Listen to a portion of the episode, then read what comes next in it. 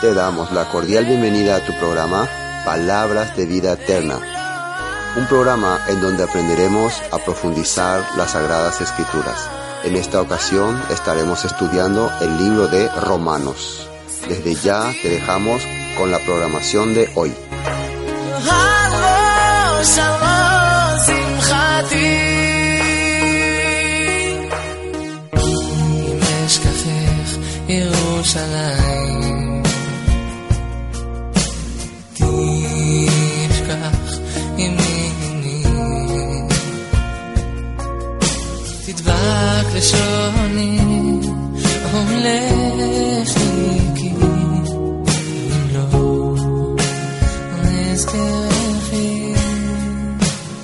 Epístola del apóstol San Pablo a los romanos. Romanos 8. Desde el versículo 16 hemos visto. El Espíritu mismo da testimonio a nuestro espíritu de que somos hijos de Dios. Y si hijos, también herederos. Herederos de Dios y coherederos con Cristo. Si es que padecemos juntamente con Él, para que juntamente con Él seamos glorificados. Tengo por cierto que las aflicciones del tiempo presente no son comparables con la gloria venidera que en nosotros ha de manifestarse. Porque el anhelo ardiente de la creación es el aguardar la manifestación de los hijos de Dios. Pues la creación fue sujetada a vanidad, no por su propia voluntad, sino por causa del que la sujetó en esperanza. Porque también la creación misma será libertada de la esclavitud de corrupción a la libertad gloriosa de los hijos de Dios pues sabemos que toda la creación gime a una, y a una está con dolores de parto hasta ahora. Y no solo ella, sino que también nosotros mismos, que tenemos las primicias del Espíritu. Nosotros también gemimos dentro de nosotros mismos, esperando la adopción, la redención de nuestro cuerpo, porque en esperanza fuimos salvos. Pero la esperanza que se ve no es esperanza, porque lo que alguno ve, ¿para qué esperarlo? Pero si esperamos lo que no vemos, con paciencia lo aguardamos. De igual manera, el Espíritu nos ayuda en nuestra debilidad, pues que hemos de pedir como conviene, no lo sabemos, pero el Espíritu mismo intercede por nosotros con gemidos indecibles. Pero el que escudriña los corazones sabe cuál es la intención del Espíritu, porque conforme a la voluntad de Dios intercede por los santos. Empezamos ya el capítulo 8, el día de ayer, viendo los primeros versículos que se trata de viviendo en el Espíritu. Ya en el capítulo 7 el apóstol Pablo hablaba acerca de el pecado que mora en él y la, la, dificultad que tenía para poder seguir a Dios y confiar en Dios. Y que al final se dio cuenta que era un miserable. Y que ese debe ser realmente el punto en que debe llegar una persona para entender el valor que tiene la palabra. ¿no? Entonces, mientras no llegamos a ese punto, la palabra nunca va a tener valor en nuestra vida. Pablo entendió ese punto. Por eso hizo lo que hizo, dejó lo que dejó, viajó a donde tenía que viajar, pasó hambre, pasó dificultades, pasó peligro, estuvo a punto de perder su vida, no porque era un fanático religioso, sino porque entendió el poder que tenía la palabra de Dios. ¿Será que llegaremos a ese nivel, aunque sea la mitad? Bueno, entonces, pero finalmente él daba gracia a Dios, versículo 25 de 7, por Jesucristo Señor nuestro, así que yo mismo con la mente sirvo a la ley de Dios, más con la carne a la ley del pecado. ¿Qué quiere decir con la mente? Dios hizo un nuevo pacto en nuestros corazones y dijo que iba a poner su ley en mi mente y en mi corazón para que pueda servirle. Entonces él está decidido a servir ese nuevo pacto que Dios ha hecho Y si no hace ese nuevo pacto, entonces si va a someter, si va a dejar que su carne someta su mente, entonces va a servir a la ley del pecado. La ley del pecado que es la muerte. En el capítulo 8 habíamos visto que ninguna condenación hay para los que están en Cristo Jesús. Y hasta ahí es muy, muy usada esa palabra. Ninguna condenación hay para los que están en Cristo Jesús. Amén. Todos ya están felices. Inclusive se japtan si alguien un poquitito le quiere tocar un poco de su vida, te salta con este versículo. Yo no tengo ninguna condenación. Se siente muy orgulloso, sin haber entendido lo que pasaba más arriba. Si una persona hubiera entendido lo que Pablo estaba diciendo arriba, jamás va a usar este versículo para sentirse orgulloso, para decir, ninguna condenación hay para mí. Hay que ver para quién no hay ninguna condenación. Dice ahí, para los que no andan conforme a la carne, sino conforme al Espíritu. Y mientras uno no entienda qué es andar conforme a la carne y qué es andar conforme al Espíritu, no va a entender si es que tiene o no tiene condenación. Mientras uno no sepa qué es andar conforme a andar, dice.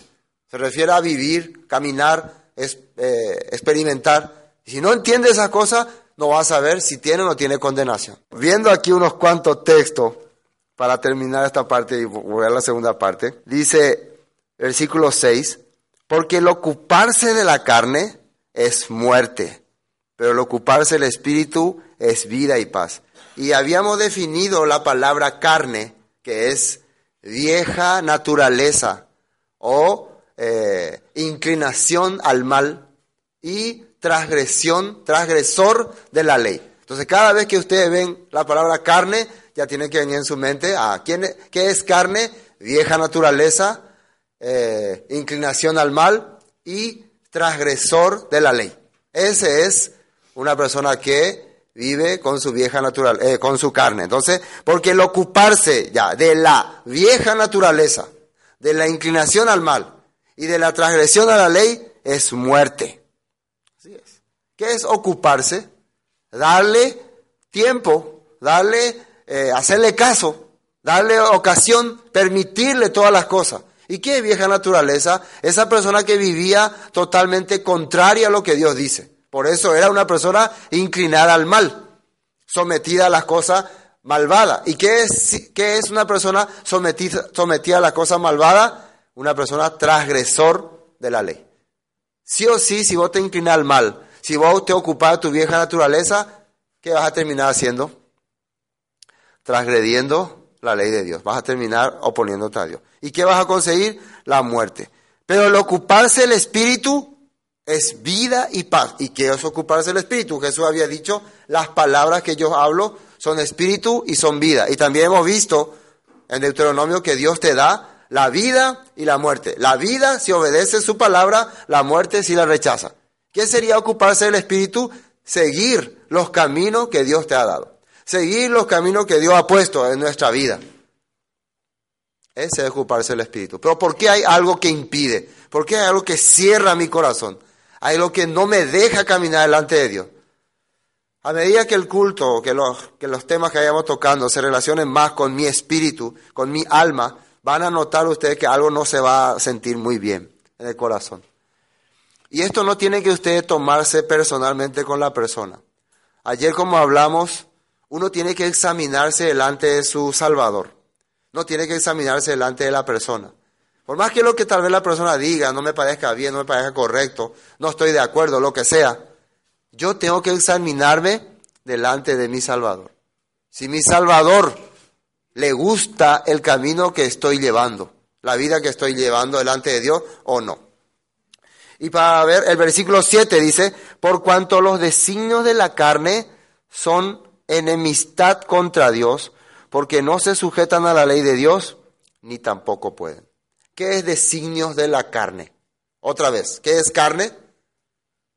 Inclinación al mal, eh, vieja naturaleza, transgresor, transgresor de la ley. Entonces, una persona que vive conforme a su vieja naturaleza, eh, su con inclinación al mal y transgrediendo la ley, puede tener buenos deseos para Dios en su mente puede haber buenos deseos? En ninguna manera. Jamás va a poder hacer las cosas que a Dios le agrada. Por eso dice, los deseos de la carne son enemistad contra Dios. Siempre vas a ser enemigo de Dios. ¿Y qué problema hay si soy enemigo de Dios? ¿Acaso eso deseo? Vamos a ver. Porque no se sujetan a la ley de Dios ni tampoco pueden. Y los que viven según esta naturaleza, según esta inclinación, según la transgresión a la ley, no pueden agradar a Dios. No le agrada a Dios. Otra vez, ¿cómo yo tengo que presentar esto delante de Dios? Estamos acostumbrados a que el hombre me califique. Estamos acostumbrados a que si el guía, el pastor, el líder no me dice si estoy mal o estoy bien, entonces estoy bien yo. Así estamos acostumbrados. Pero no es así. Yo tengo que ponerme delante de la palabra.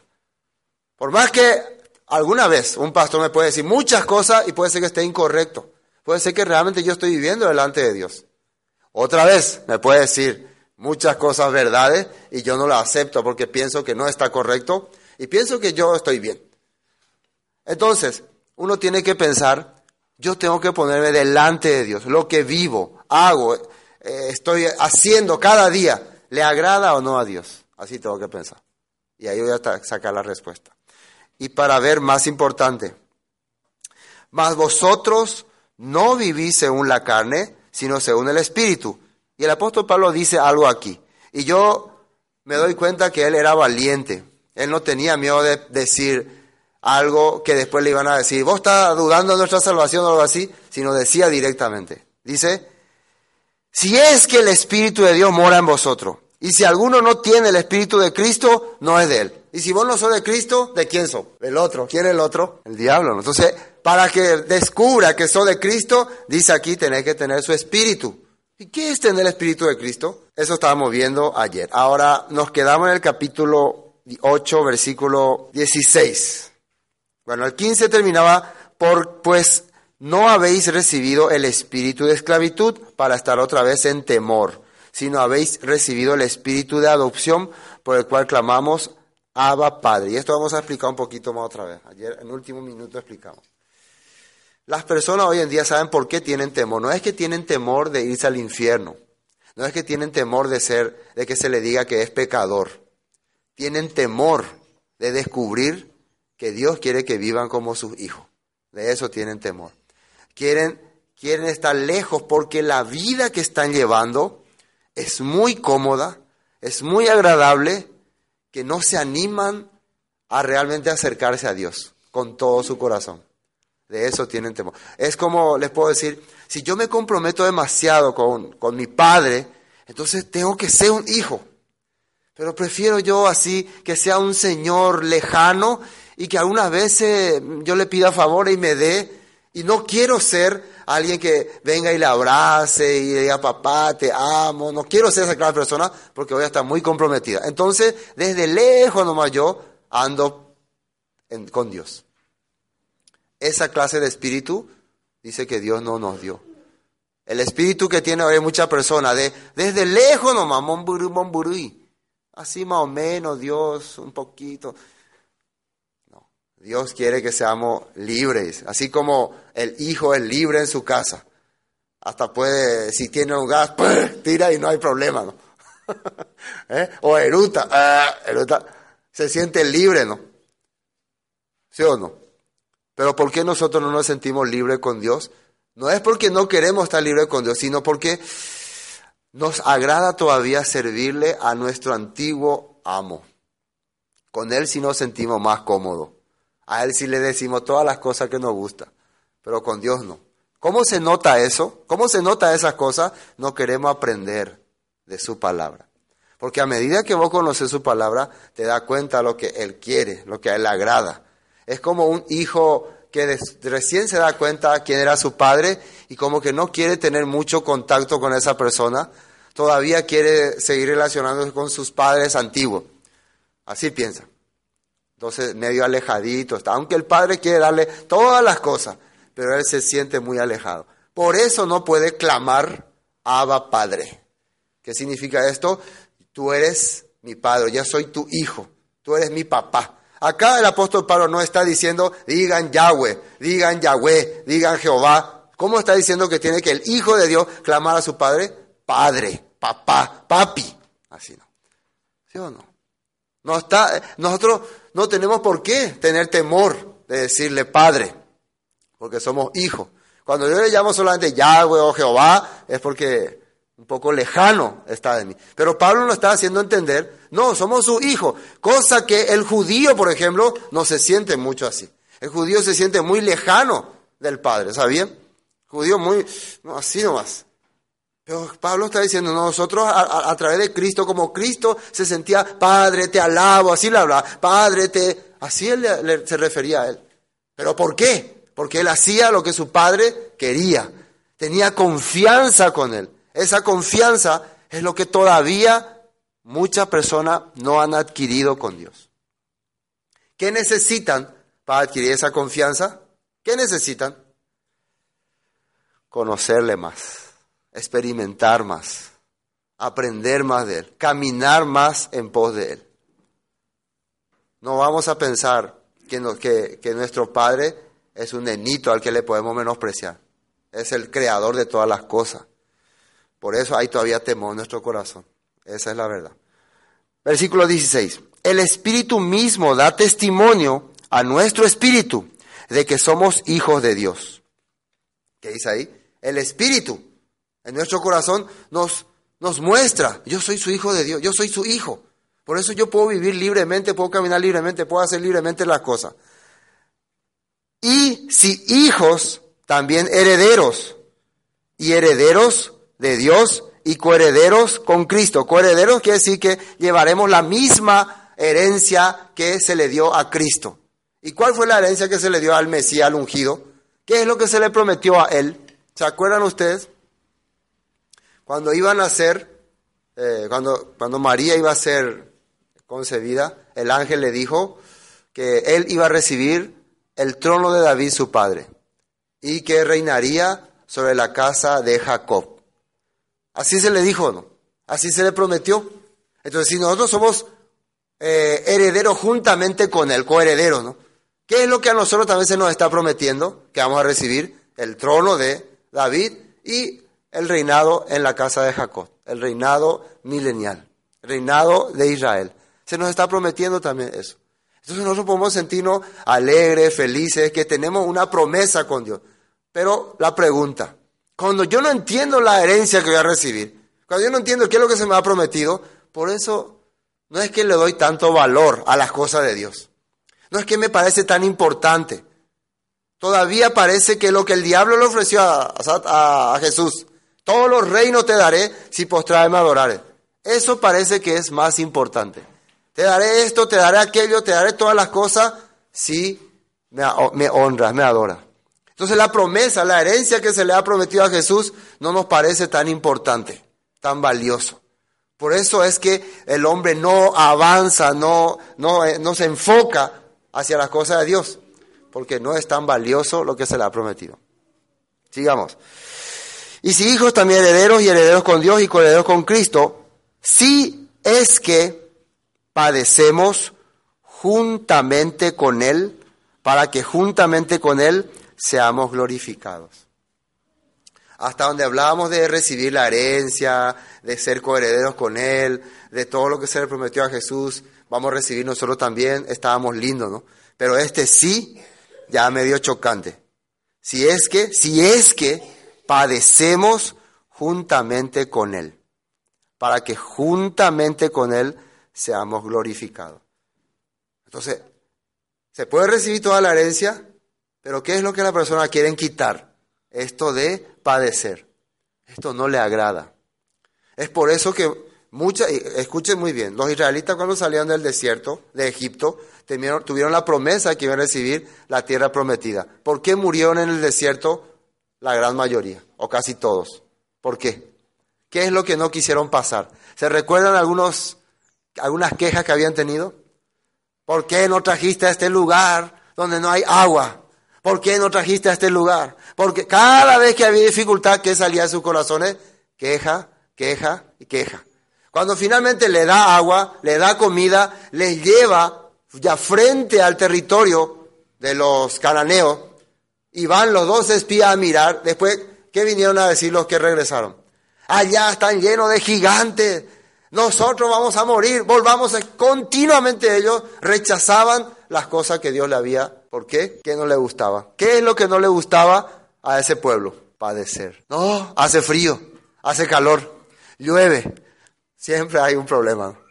Tengo tos, tengo resfrío, tengo catarro, no tengo plata, estoy sohue, estoy cansado, quiero dormir, quiero ver mi novela. ¿Cuántas cosas todavía hay en este mundo que la gente usa como excusa? ¿Qué será? bueno, quiero ver un textos de la Biblia que el apóstol Pablo también escribió. Filipenses capítulo 1. ¿Qué dijo el apóstol Pablo a los filipenses? Capítulo 1, versículo 27. Solamente que os comportéis como es digno del Evangelio de Cristo, para que sea que vaya a veros o que esté ausente, oiga de vosotros que estáis firmes en un mismo espíritu, y ahí sale la palabra, combatiendo unánimes por la fe del Evangelio. Fíjense lo que le está diciendo el apóstol Pablo a los filipenses. Solamente os que os comportéis como es digno del Evangelio. ¿Cómo se comporta alguien digno del Evangelio? Y le da algunos, algunos puntos. Para que sea que vaya a veros, sea que esté ausente. Oiga, oiga de vosotros que estáis firmes, en un mismo espíritu. Quiere decir que todos tienen un mismo nivel. Están avanzando todos de la misma manera. No es que alguno está allá, otro acá, otro ahí. Después, combatiendo. ¿Cómo se combate? El combate es acostándose a dormir o sentándose ahí. ¿Eh? Ahí se combate. Ustedes vieron un combate de uno sentado y bueno, si está combatiendo en juego, juego de televisión, ¿cómo se llama? PlayStation, ahí sí se combate sentado. Uno cómo combate. Salgamos a combatir, ¿qué se hace? Se sale, se enfrenta con la sociedad, con el mundo. Eso es combatir. Eso es lo que hoy en día el cristiano de hoy perdió. Si no solamente se pone la, el uniforme de cristiano y se va y se queda en un lugar encerrado. Mientras otros pelean, ellos están escondidos como hacía Acam, defendiendo su tesoro, defendiendo su riqueza. Mientras otros pelean, algunos mueren ahí, combatiendo unánimes por la fe, que es fe, fidelidad a la escritura, al evangelio. Y en nada intimidados por lo que se oponen, que para ellos ciertamente es indicio de perdición, mas para vosotros de salvación y esto de Dios. Hay los que se oponen, dice, que te van a criticar, menospreciar, eh, está loco o que está haciendo perder tu tiempo, eh, todas estas cosas, todo esto voy a escuchar todos los días. Pero acá dice nada intimidado. Eso no te tiene que desanimar. Eso no te tiene que hacer bajar el nivel. No, perder tu tiempo, tu dinero, toda macana, leí, lo leí. Cuando esto te hace caer, cuando vos renuncia mejor, abundante a veces ya llegada Macanay. Ahí ya perdiste ya. Ahí hizo uno de los israelitas que prefirió volver a Egipto. Perdiste tu herencia, según, según Romanos. Y acá dice, y en nada intimidados por los que se oponen, para que ellos, para ellos ciertamente ya, los que se oponen, ¿qué, qué, qué sentencia tienen? Dice, eh, son indicio de perdición, más para vosotros salvación y esto de Dios. Porque a vosotros os, he, os es concedido a causa de Cristo, no solo que creáis, y atiendan bien lo que dice este versículo, no solo que creáis, se nos ha concedido no solo creer en Él, sino también que padezcáis por Él. Se nos concedió, dice. ¿Qué quiere decir esta palabra? Se nos ha dado el privilegio de padecer por Él. ¿Recuerdan cuando los apóstoles tuvieron que padecer por causa del Evangelio, por causa de Jesús? Cuando salieron de ahí, de haber recibido latigado, latigazo, ¿cómo ellos se sintieron? Dice, contentos, alegres. Yo no quiero perder nada si voy a hacer si para el Evangelio. Para predicar no quiero perder mi tiempo, mi dinero, mi ganas, mi fuerza, nada. Entonces, a mí no se me concedió eso entonces. Acá dice, se le ha concedido. ¿Quién te concede eso? ¿Quién te concedió eso? Vamos a ver, ¿quién fue lo que nos concedió padecer por el Evangelio? Si hemos recibido esa concesión. Teniendo el mismo conflicto que habéis visto en mí y ahora, y ahora oís que hay en mí. Bueno, Colosenses capítulo 3, ahí después de Filipenses, está Colosenses, capítulo 3, versículo 5. Dice 3, 5. Haced morir lo terrenal en vosotros, fornicación, impureza, pasiones desordenadas, malos deseos, avaricia, que es idolatría. La avaricia es idolatría. ¿Y qué es una persona avaro? Siempre está queriendo más y queriendo tener más sin querer compartir con nadie. Se llama idolatría. ¿Por qué? Eso le pasó a Giesi, Giesi no, y le pasó a Acam, le pasó a eh, Ananía y Zafira también, le pasó a Balán también. Querían obtener ganancias pasando por alto las cosas de Dios. Eso es idolatría. cosas por las cuales la ira de Dios, versículo 6, viene sobre los hijos de desobediencia, en los cuales vosotros también están o estaban, estaban en otro tiempo cuando vivíais en ella. Ya no estamos más nosotros en ese camino, pero qué raro, algunos todavía estamos ahí, dicen algunos. Yo todavía sigo viviendo así, yo todavía veo gente que está ahí. ¿Culpa de quién es? ¿Culpa de Dios? No, esta persona alguna cosa no entendió bien, alguna cosa todavía no captó, a un espíritu maligno todavía no la abandonó. Todavía la escritura no llegó a su corazón, todavía la muerte de Jesús no fue suficiente, todavía hay que matarlo otra vez. No le emociona, no le motiva. El sacrificio de Jesús no le da ninguna motivación para dejar estos vicios. Algo pasó en la vida de esa persona. Pero ahora, versículo 8, dejad también vosotros todas estas cosas, ira, enojo, malicia, blasfemias, palabra deshonesta de vuestra boca. Dejen, dice. Segunda de Timoteo, capítulo 3. Segunda de Timoteo, capítulo 3. Seguidamente nomás está. Segunda Timoteo capítulo 3, versículo 10. Pero tú has seguido mi doctrina. Doctrina es enseñanza, enseñanza del apóstol Pablo. ¿Quién siguió esto? Timoteo. Conducta, propósito, fe, longaminidad, amor, paciencia. Eso fue lo que Pablo le enseñó a Timoteo. ¿De quién aprendió Pablo estas cosas? De Jesús. No aprendió arrogancia, altanería, orgullo, tener tu razón, criticar a otro. No aprendió eso. Eso no aprendió de, de Jesús. Él aprendió estas cosas. En versículo 11, persecuciones, padecimientos, como los que me sobrevinieron en Antioquía, en Iconio, en Listra, persecuciones que he sufrido y toda y, de todas me ha librado el Señor. Y también todos los que quieren vivir, y esto le está diciendo a Timoteo, piadosamente en Cristo Jesús, ¿qué dice ahí? Padecerán persecución. Contrario de esto, vamos a hacer el antónimo de esta palabra. Todos los que no quieran vivir piadosamente en Cristo Jesús, no padecerán persecución. Elijo esa opción.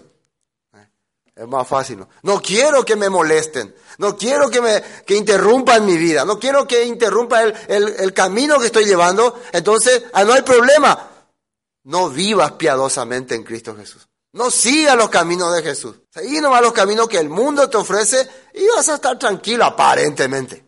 Así está hablando el apóstol Pablo. Tengo otra palabra, Mateo capítulo 5. Después volvemos a Romanos. Mateo capítulo 5, versículo 10. Dice 5, 10. Bienaventurados los que padecen. La palabra bienaventurado es dichoso, feliz, alegre. Y yo entiendo esto. Si Jesús, y yo creo en Jesús, que es mi maestro, que es el Hijo de Dios, que vino a morir por mi pecado, me está diciendo que la felicidad, la alegría y la riqueza voy a encontrar cuando padezca persecución por causa de la justicia, por eh, que padecen persecución por causa de la justicia, porque ellos, de ellos es el reino de los cielos. Él está diciendo eso. Jesús está diciendo que ahí voy a encontrar la felicidad, eh, la riqueza, la alegría. Y si no es así, si al contrario, yo desde que predico, anuncio, ando amargado, ando desdichado, no quiero saber nada de nadie, ¿qué pasa entonces? Algo está mal. O Jesús habla erróneamente, o yo no he recibido su espíritu. Y el que no recibido su espíritu, dice en la Biblia, no es de él.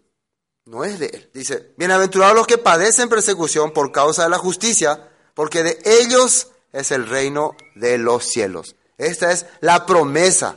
Claro, si a él se le dio la herencia de un reino y por causa de eso se le persiguió, se le azotó, se le crucificó, a sus seguidores, ¿qué se le va a hacer? Lo mismo. Pero a quienes no se le va a hacer lo mismo, a los que dicen, no, no, yo no tengo nada que ver con ese reino, no, no, tranquilo, no, tranquilo, yo no soy de ahí. Ah, bueno, bueno, el que, ¿quién va a estar también con ese reino? ¿Quién va a estar también al lado de ese reino de este Señor? Yo, dice, bueno, agárrenlo, agárrenlo. Así es igual. Sí o sí voy a tener que negar, voy a tener que esconder que yo soy de, esta, de este grupo. Bienaventurados los que padecen persecución por causa de la justicia, porque de ellos es el reino de los cielos. Bienaventurados sois cuando por mi causa os vituperen y os persigan y digan toda clase de mal contra vosotros, mintiendo. dice acá que sos bienaventurado. Cuando toda gente empieza a hablar mal de vos. Algunos no quieren que se le hable mal, ¿no? Por eso se esconden. Por eso es mejor no predicar la palabra. Porque ustedes saben que mientras más predicar la palabra, más enemigos vas a ir formando. Cuando predicas eh, lo que a la gente le gusta o te somete a unos líderes, entonces si esa congregación te pone y te exalta, la gente te va a respetar. Pero cuando vos predicas lo que la Biblia dice, lo que tu maestro dice, te van a odiar. No te van a querer. Así está explicando. Pero eso dice Jesús, es la felicidad verdadera. Sigamos con Romanos. Entonces, versículo 17, y si hijos también herederos, herederos de Dios y coherederos con Cristo, si es que padecemos juntamente con Él, para que juntamente con Él seamos glorificados. Pues tengo por cierto que las aflicciones del tiempo presente no son comparables con la gloria venidera que en nosotros ha de manifestarse. Bueno, según la escritura del apóstol Pablo, ninguna, ningún sufrimiento que se reciba en este tiempo por causa de predicar o anunciar la palabra se compara con lo que Dios nos va a dar. No se compara ese. O sea, yo no puedo pensar que la, la, los placeres que me da esta vida son mejores que lo que Dios me va a dar. Y las persecuciones que recibo por causa del Evangelio no son nada comparando con lo grandioso que voy a recibir. Es como valió la pena quemarme la mano, algo así. Porque iba a recibir algo grandioso. Así está diciendo, así dice el apóstol Pablo. Él así entendió. Porque el anhelo ardiente, y acá vamos a ver lo que se está refiriendo, el anhelo ardiente de la creación es el aguardar la manifestación de los hijos de Dios. Voy a usar mi versión popular. Fíjense lo que dice acá, capítulo 8, versículo 19. Dice, la creación espera con gran impaciencia el momento en que se manifieste claramente que somos hijos de Dios. Entienda muy bien esto. ¿Qué es la creación? ¿A qué le llamamos nosotros la creación? ¿Dónde encontramos esa palabra? En el principio. Entonces, retrocedemos en el principio, vemos, en el principio Dios creó los cielos, la tierra, las aves, todas las cosas, ¿no? Seis días hizo todo esto.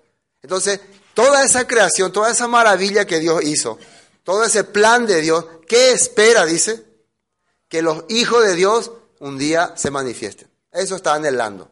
La creación, toda la naturaleza humana, todo lo que Dios hizo, está esperando ya el día en que los hijos de Dios salgan a la luz, se manifieste ya. E, eso está esperando. Así está hablando aquí en la Biblia. apóstol Pablo está explicando así. Ahora 20, versículo 20. Porque la creación perdió su verdadera finalidad.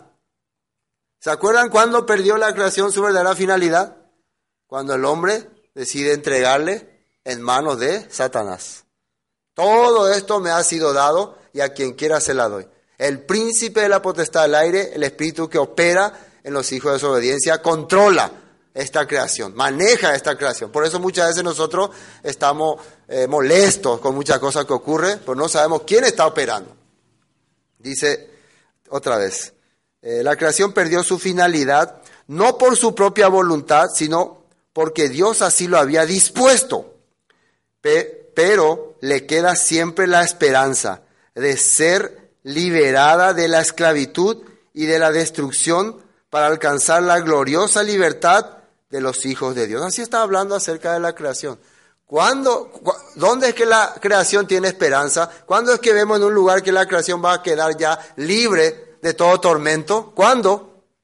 ¿En qué momento va a quedar libre la creación de todo sufrimiento, angustia y persecución que está recibiendo? ¿Cuándo? En el milenio.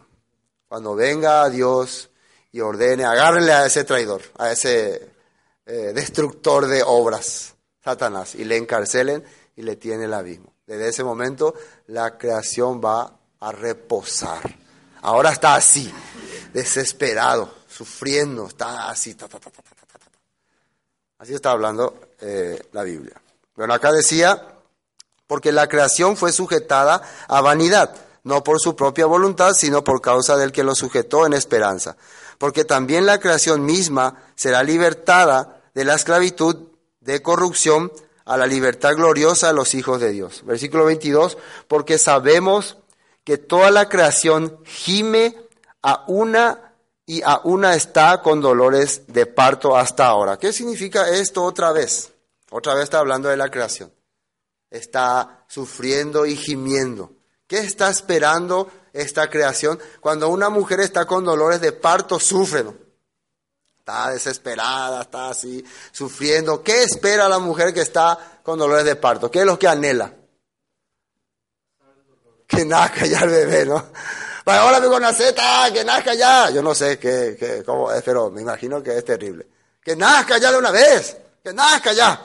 Y una vez que nace, se le viene un alivio tremendo. Así también está la creación. Significa que en esta creación que está sufriendo, algo va a salir de repente. ¿Quiénes van a ser? ¿Qué está esperando que salga? Los hijos de Dios.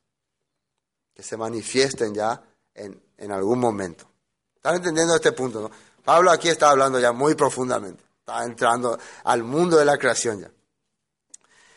Y no solo ella, versículo 23, sino que también nosotros mismos que tenemos las primicias del Espíritu. Nosotros también gemimos dentro de nosotros mismos esperando la adopción, la redención de nuestro cuerpo. Va y copia. Tenemos las primicias del Espíritu. Acá, ¿saben qué significa eso? Acá dice, y no solo ella sufre, sino también nosotros que ya tenemos el Espíritu como anticipo. Esa es la primicia. De los que vamos a recibir, sufrimos profundamente esperando el momento de ser adoptado como hijo de Dios, con lo cual serán libertados nuestros cuerpos. Cuando vino Pentecostés en Jerusalén, ahí fue las lluvias tempranas, las primicias. Nosotros, ¿qué es primicia? Los primeros eh, vivientes. Realmente la primera primicia de resurrección fue Jesucristo. Pero los primeros, las primeras primicias de hombres de fe, hombres ya listos para resucitar, fueron los que recibieron el Espíritu Santo en Pentecostés y los que a través de los siglos, por medio de la predicación del Evangelio, han ido, han ido recibiendo ese Espíritu. ¿Qué quiere decir primicia? Que ya tenemos como tipo un boleto de seguridad, un boleto que asegura que un día nosotros vamos a tener una redención. Vamos a ser libertados de este cuerpo ese. Pero todavía estamos en este cuerpo. ¿Qué quiere decir? Todavía estamos padeciendo. Igual que la tierra o no. Todavía estamos sufriendo. ¿Qué sufrimos? Gripe, resfrío, eh, hambre, eh, tentaciones, dolor, tristeza, amargura. Todo es sufrimiento. Por eso nuestro cuerpo, ¿qué anhela entonces? ¿Qué es lo que está esperando? Ser revestido. Recibir su revestimiento. Por eso dice, eh, y no solo esto, sino que también nosotros mismos que tenemos las primicias del Espíritu, el anticipo, dice, nosotros también gemimos dentro de nosotros mismos esperando la adopción, la redención de nuestro cuerpo. ¿Se acuerdan qué significaba? Acá dice anticipo, en Efesios dice que eran las arras del Espíritu que cuando se hacía un compromiso, cuando un novio hacía compromiso con la novia, le dejaba un anticipo, que eso era arras. ¿Qué era ese anticipo? Una bolsa de dinero. ¿Para qué? ¿Para qué le dejaba eso? Para que la novia ya eh, se sienta segura de que el novio va a comprometerse en el casamiento. Y si por si acaso no, le, no se compromete, entonces se, pierde ese dinero. No sé si le saldría más barato al novio, ah, perdón de plata, ayer librata no sé. Pero bueno, no, era una pequeña cantidad, una buena cantidad. Entonces, eso se llamaba anticipo. Acá la Biblia está diciendo que nosotros también, a través del Espíritu de Dios, hemos recibido un anticipo. ¿Cuál fue ese anticipo? Su Espíritu. ¿Y qué es lo que nos da ese anticipo? Nos da esperanza, nos da seguridad, nos da confianza, y nos da muchas veces también fortaleza y también salud en nuestra vida carnal. ¿Me entiende o no? A través del Espíritu Santo Dios obra nuestra vida.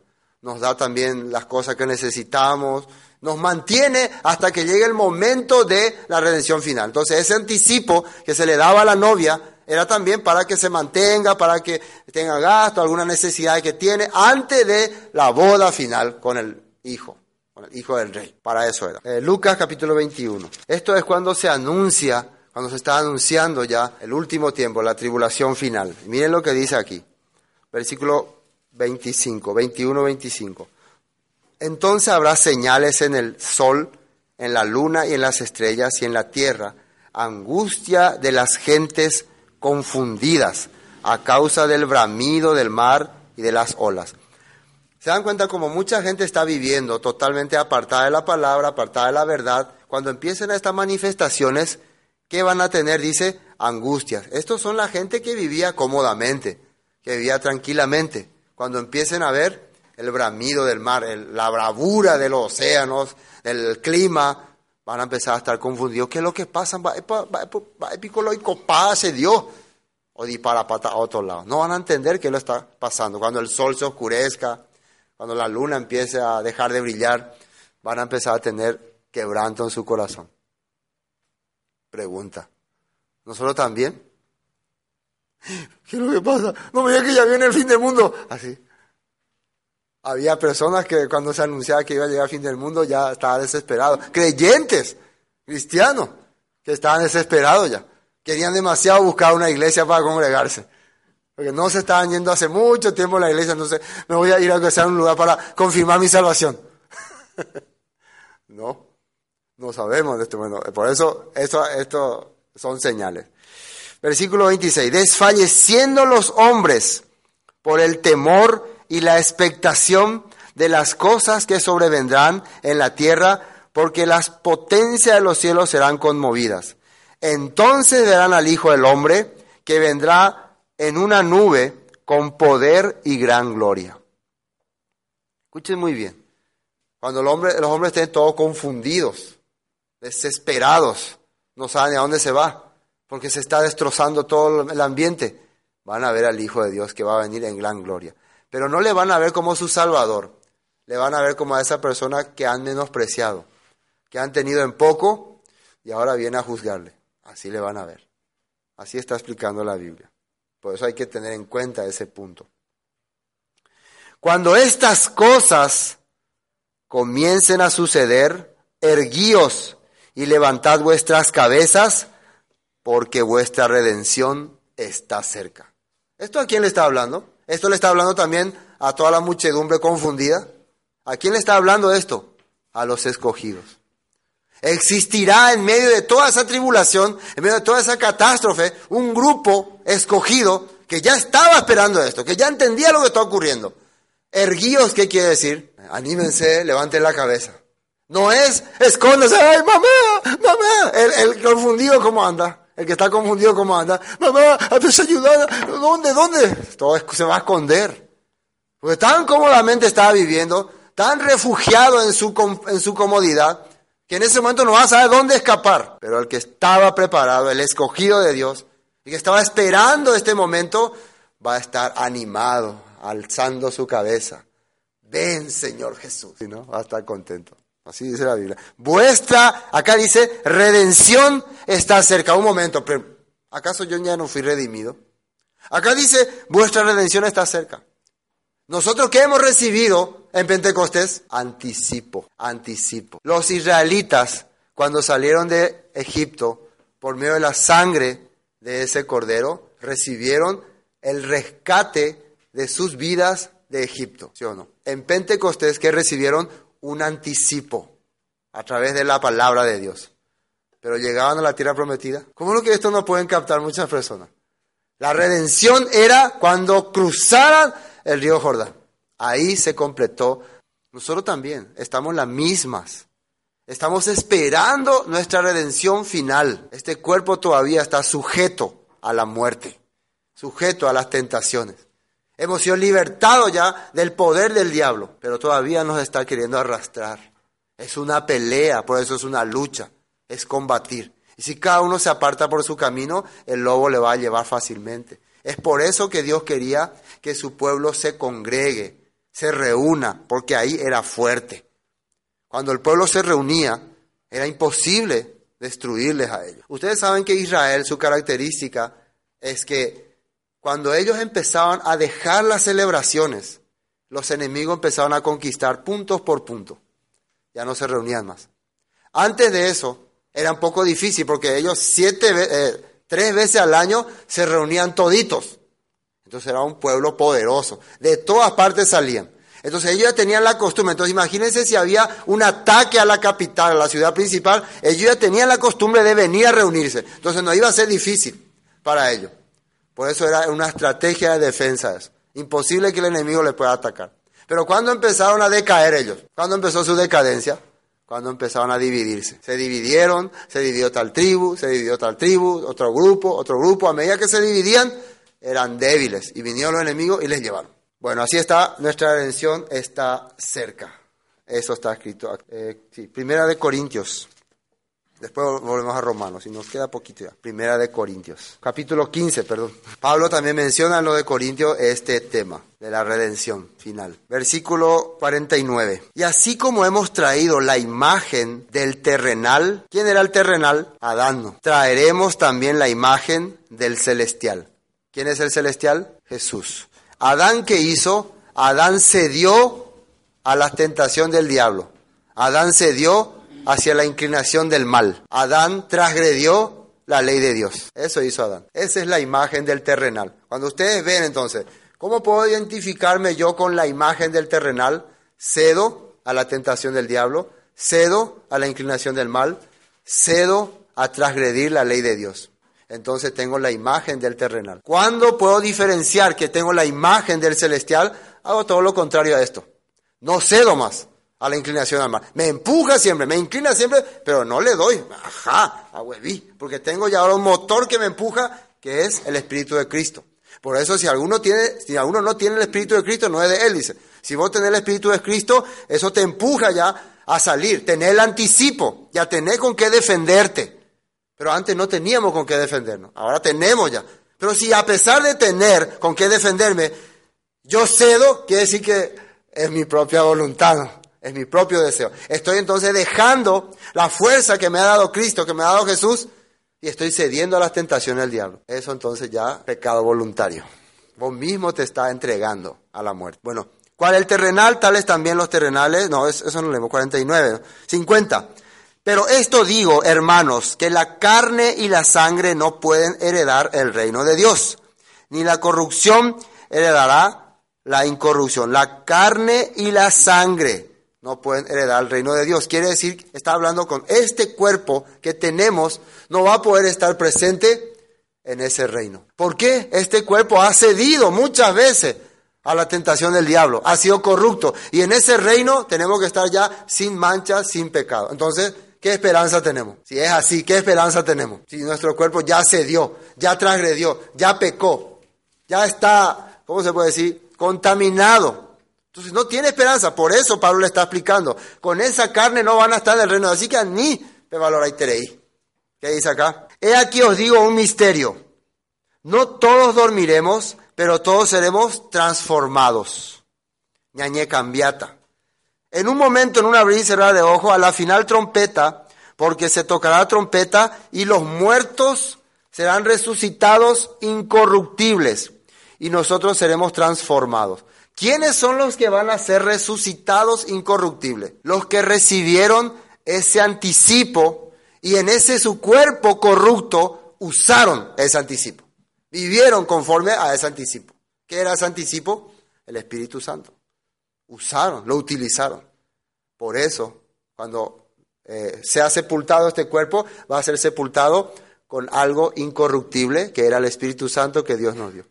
Entonces este cuerpo va a convertirse en polvo, va a volver a ser polvo en la tierra, pero algo va a quedar de. Este espíritu va a levantarse ya preparando por un cuerpo glorioso, especial. ¿Entiende? Atacando. Después, porque es necesario que esto corruptible, ¿qué es lo corruptible? Esta nuestra vida es corruptible se vista de incorrupción y esto mortal se vista de inmortalidad. Pablo está hablando que es necesario que cambiemos nuestra naturaleza para entrar en el reino de Dios.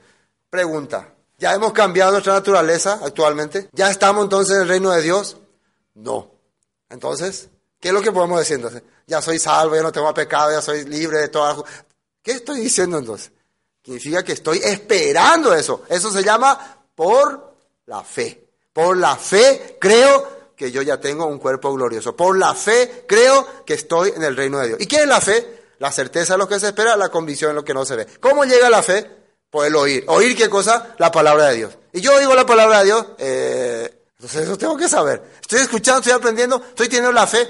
Entonces este cuerpo corruptible tiene que tener la fe para que pueda, para que no pueda verse más a sí mismo, para que pueda ver otra cosa, ver un cuerpo glorioso. ¿Y a cuerpo, acaso ese cuerpo glorioso va a ser con pecado? Entonces eso es lo que yo tengo que ver. Bueno, volvamos a Romanos. Pablo sí o sí estaba dando duro acá la gente.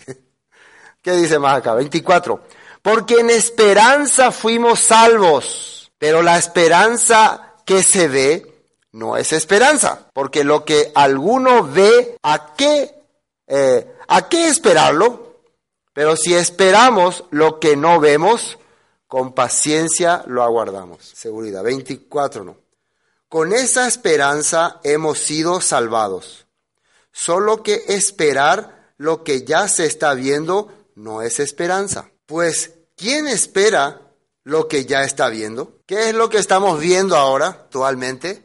Un cuerpo eh, corrupto. ¿Qué es lo que Dios quiere que veamos? Un cuerpo glorificado. Y como no vemos eso, entonces ¿qué tenemos? Esperanza. Tengo esperanza de que un día este cuerpo va a cambiar. Así es. Tengo esperanza de que dejaré este mundo corrupto.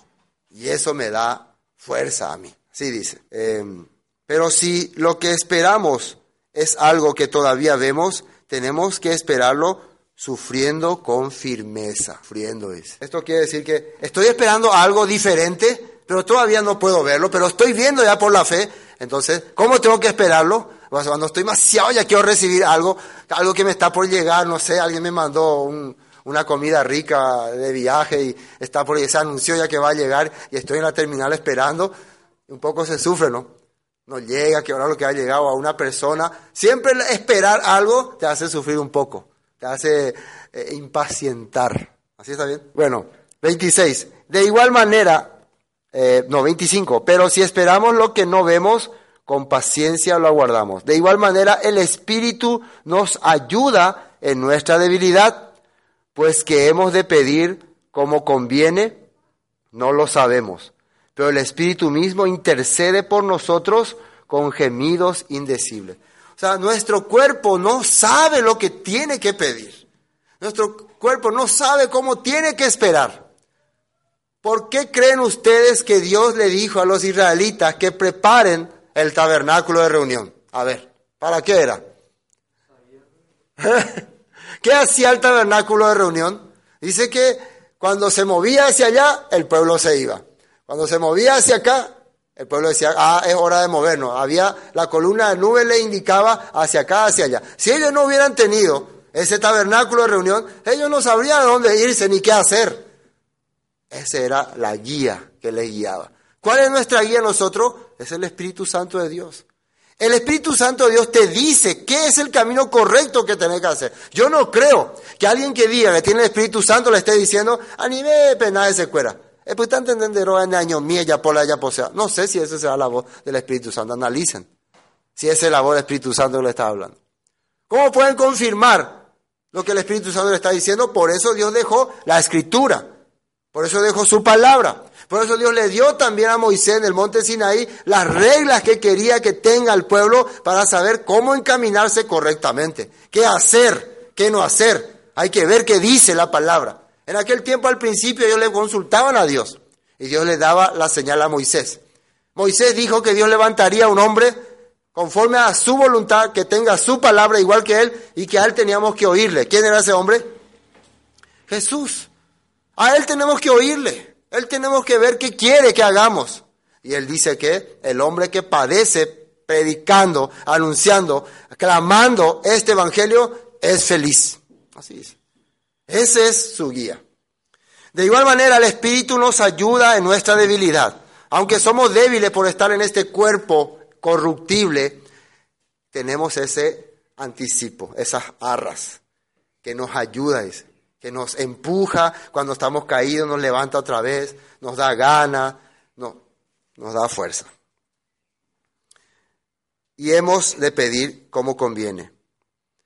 No lo sabemos, pero el Espíritu mismo intercede por nosotros con gemidos indecibles.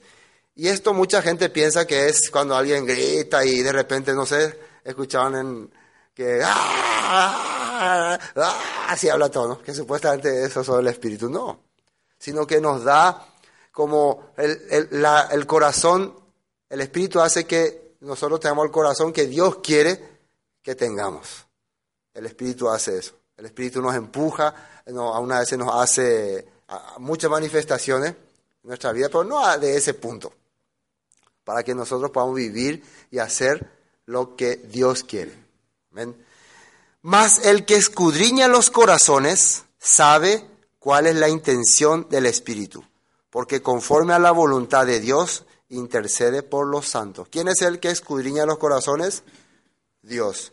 Y acá con este versículo, precisamente que habla de los corazones, quiero terminar. Jeremías 17. Eh, Desde 5 vamos a leer para entender bien. Fíjense cómo ya decía Jeremías, esto es el pecado escrito en el corazón de Judá. Así ha dicho el Señor, maldito el varón que confía en el hombre, pone carne por su brazo y su corazón se aparta del Señor. Cuando sale que confía en el hombre, nosotros inmediatamente en qué pensamos, eh, sí, yo no confío en ningún hombre, yo no creo en nadie. ¿Realmente a quién se está refiriendo? sí, eh, nosotros somos ese hombre que tenemos toda esa inclinación, ese, ese deseo hacia lo opuesto a Dios. Entonces yo confío en mi inclinación, en mi naturaleza humana, soy maldito. Primero tengo que ponerme yo aquí. Será como la retama en el desierto y no verá cuando viene el bien, sino que morará en sequedales en el desierto, en la tierra despoblada, deshabitada. Va a estar como en el desierto, no va a tener esperanza, va a estar seco. Ahora, versículo 7. Bendito el varón que confía en el Señor y cuya confianza es el Señor. Otra vez, ¿cómo una persona puede confiar en el Señor? ¿Qué puede hacer para confiar en Dios? Dedicándose a seguir su verdad, su espíritu. Mis palabras son espíritu y son verdad. Usando el anticipo que Dios le dio, que Dios nos dio, que es el espíritu. Usando eso. Esa es una persona que confía en el Señor. Coamende, hay puru, ani que puru otra cosa. Ani que puru un demba eh, el puru, coa shamena, coan de servita. Ah, va, pues, puta se, se. La persona usa su mentalidad, su enseñanza, su manera, entonces no son benditos. Porque será como un árbol plantado junto a las aguas, que junto a la corriente echará sus raíces y no verá cuando viene el calor, sino que su hoja estará verde y en el año de la sequía no se fatigará ni se dejará dar, ni dejará de dar fruto. Fruto quiere decir manifestaciones. La persona que confía en el Señor constantemente va a estar manifestando lo que a Dios le gusta, lo que a Dios le agrada. O sea, oye, chata la vida. Se va a ver en su vida, no es que solamente va a testificar o hablar, va a verse en su vida. Eso es el que confía en el Señor. Versículo 9. Engañoso es el corazón más que todas las cosas y perverso. Ahí podemos darnos cuenta que cuando hablaba de que confía en el hombre, ya estaba hablando de el hombre interior. Ese, ese hombre interior que hablaba el apóstol Pablo, que tiene una inclinación hacia, hacia el mal. Ese es engañoso. Cuidado para seguirle. Cuidado para oírle. Atienda muy bien esto. ¿Quién lo conocerá? Yo el Señor, que escudriño la mente, que pruebo el corazón para dar a cada uno según su camino, según el fruto de sus obras. ¿Quién conoce el corazón perverso y mañoso nuestro? El Señor, Dios. Él conoce perfectamente. Así que no le podemos engañar. Entonces, mejor confiar en Él, no confiar en mi corazón. Amén. Entonces, más el que escudriña los corazones sabe cuál es la intención del Espíritu, porque conforme a la voluntad de Dios, intercede por los santos. No hace la voluntad del hombre, el Espíritu Santo hace la voluntad de Dios para interceder por nosotros. Sí, Señor, esta persona cayó porque no podía hacer así, Él sabe lo que a nosotros nos conviene y nos, nos corresponde. Nosotros no. Pero es típico decir, qua la, antes de poi, Yo no necesito que nadie me diga lo que voy a hacer. Yo estoy bien con Dios y así voy a andar. Eso es típico de hablar de la persona que confía en sí mismo, que confía en el hombre, que confía en, en la carne.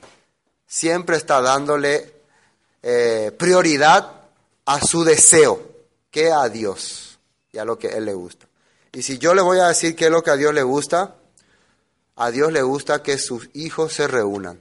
Y si le voy a decir lo que no le gusta, no le gusta que una persona rechace su comunión. Por eso, una vez más les digo, ¿no? Si ustedes tienen una dificultad realmente para no participar en las reuniones, no es problema. Pero si simplemente porque no quiero ir, no me gusta, no tengo ganas, eso es pecado delante de Dios. Eso es grave. Si realmente hay dificultad, realmente sientes, sí, estoy enfermo, me siento mal, o hoy no tengo para ir pasaje, o estoy, y, Dios ve también su corazón. El Señor, vos sabés que si era por mí, quiero estar ahí con los hermanos, quiero compartir. Si Dios ve eso, eso realmente el Espíritu Santo intercede por usted. Pero ustedes creen que el Espíritu Santo está diciendo, eh, Señor eh, no quería, no le interesaba nada, no quería saber nada de los hermanos y por eso está acá. Así que perdónale nomás. Así, el interés diciendo, no, esa no es la voluntad de Dios. Por eso analicen bien los textos de la Biblia. No analicen lo que yo estoy diciendo. Analicen bien cada versículo que hemos leído hoy y se van a dar cuenta. ¿Por qué Pablo estaba hablando así a los romanos? Recuerden que en Roma estaba ocurriendo que se estaban dividiendo todos los hermanos. Cada uno se iba por su camino.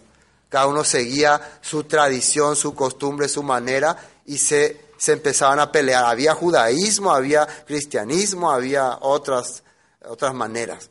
Y eso es lo que ocurría en ese tiempo.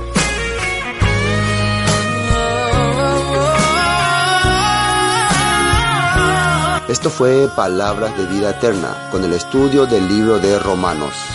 Para cualquier consulta sobre este tema de hoy, comuníquese con nosotros al 0981 60 46 77. Bendiciones y hasta pronto.